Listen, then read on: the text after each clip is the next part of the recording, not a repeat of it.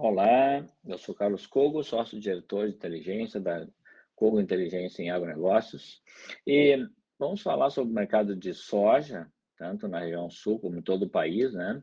Nós temos um, um viés aí de preços estáveis na soja no mercado internacional, eles estão estáveis, na verdade, em patamares bastante elevados, né? A soja vem se mantendo é, no primeiro vencimento, no vencimento é, que é o vencimento, o contrato julho de 2022, sempre próximo da casa dos 17 dólares por bushel. Né? É, vem se mantendo nisso já praticamente desde o início do ano. Né? Então, o, os contratos de soja é, na Bolsa de Chicago com vencimentos neste ano de 2022, eles estão oscilando no intervalo bastante elevado, que vai desde um mínimo de 15 dólares por bushel até 17 dólares por bushel. Então, isso sinaliza preços futuros é, em níveis bastante elevados, bem acima da média histórica dos últimos 10 anos, que é uma média de 11 dólares e 30 centes por bushel. Já os contratos para 2023, eles oscilam um patamar mais baixo lá fora, em torno de 14 a 15 dólares por bushel. Né?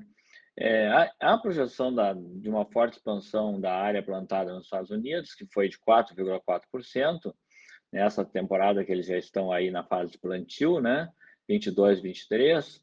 Essa projeção, obviamente, ela é baixista para preço futuro no longo prazo, mas tudo vai depender das condições climáticas na safra americana, que enfrentou um atraso no plantio esse ano.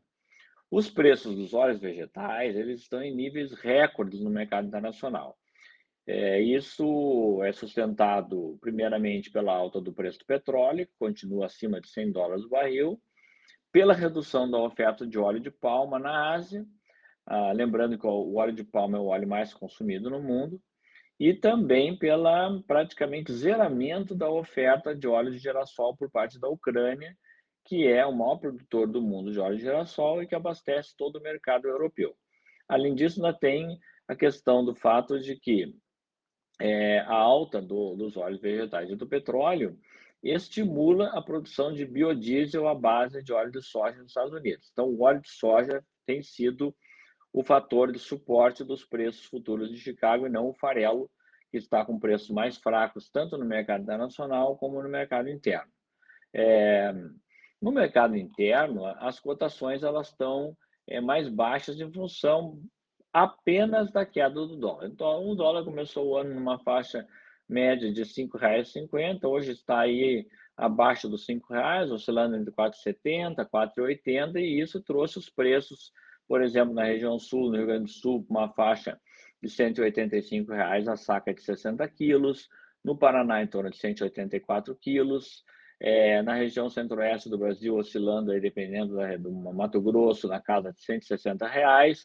Essa queda de preço da soja, ela é exclusivamente decorrente da queda do câmbio, né, da apreciação do real no mercado interno. No médio para o longo prazo, um outro fator que vai ser monitorado é que nós estamos aí vendo a confirmação, então, de um terceiro fenômeno laninha consecutivo, né, segundo as últimas projeções da NOAA, da Administração de Oceanos dos Estados Unidos. E isso, novamente, né, ameaçará a safra da América do Sul em 2022 e 2023 e poderá à medida que for se confirmando, é, se tornar um fator de risco para a safra da América do Sul e acabar gerando um prêmio, como se chama, um prêmio de risco climático embutido nas cotações futuras, mantendo os preços futuros de Chicago em patamares elevados. E o, a curiosidade né, é que nos últimos 70 anos só aconteceu duas vezes três laninhas consecutivas. O último foi entre 1998 e 2001, e o terceiro, se confirmado, será agora em 2021, 2022 e 2023. E será um risco para a safra de soja, é, a safra que fica ao sul da América do Sul, toda a região sul do Brasil, Rio Grande do Sul, Santa Catarina, Paraná, pegando também Mato Grosso do Sul, Argentina, Paraguai e Uruguai. Esse é o cenário da soja. Lembrando que essa é uma parceria entre a Corteva AgriScience linha Arroz e a Cogo Inteligência em Agronegócio.